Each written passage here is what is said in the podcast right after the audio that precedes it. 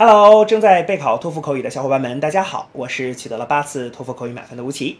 那么今天为你准备了什么样的托福口语的题目呢？我们一起来看一下吧。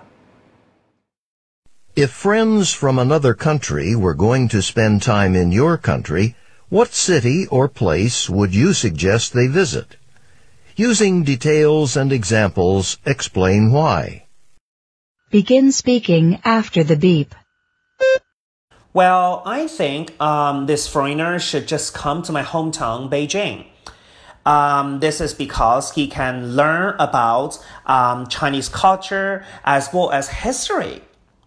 Um, because in Beijing, there are lots of historical sites, um, like the Great Wall. So by visiting those places, he could learn the history of China, like what happened in the past. And also, they should come to Beijing because they will have a good time here. You know, there are lots of amusement parks, so he could visit those places and do, and let's say, ride the roller coaster. So I am sure he will have a good time in my hometown. 好的，那么以上呢就是我们今天啊所给出的这段满分回答。接下来需要屏幕前的你做些什么呢？那就是要跟读和模仿这段录音。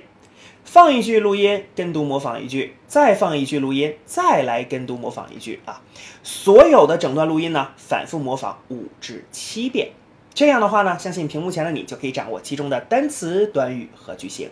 那么持之以恒的话呢，我其相信在你的托福口语考试当中，你就会把这些单词、短语和句型自如的、流利的应用出来。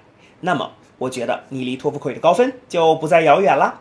同时，如果你喜欢这段视频呢，不要忘记帮我们按赞，或者是在你的社交媒体上去做转发，可以让更多的小伙伴来了解吴奇老师的脱口秀，并且加入到我们的备考大家庭中。好，请你一起加油，我们明天再见了。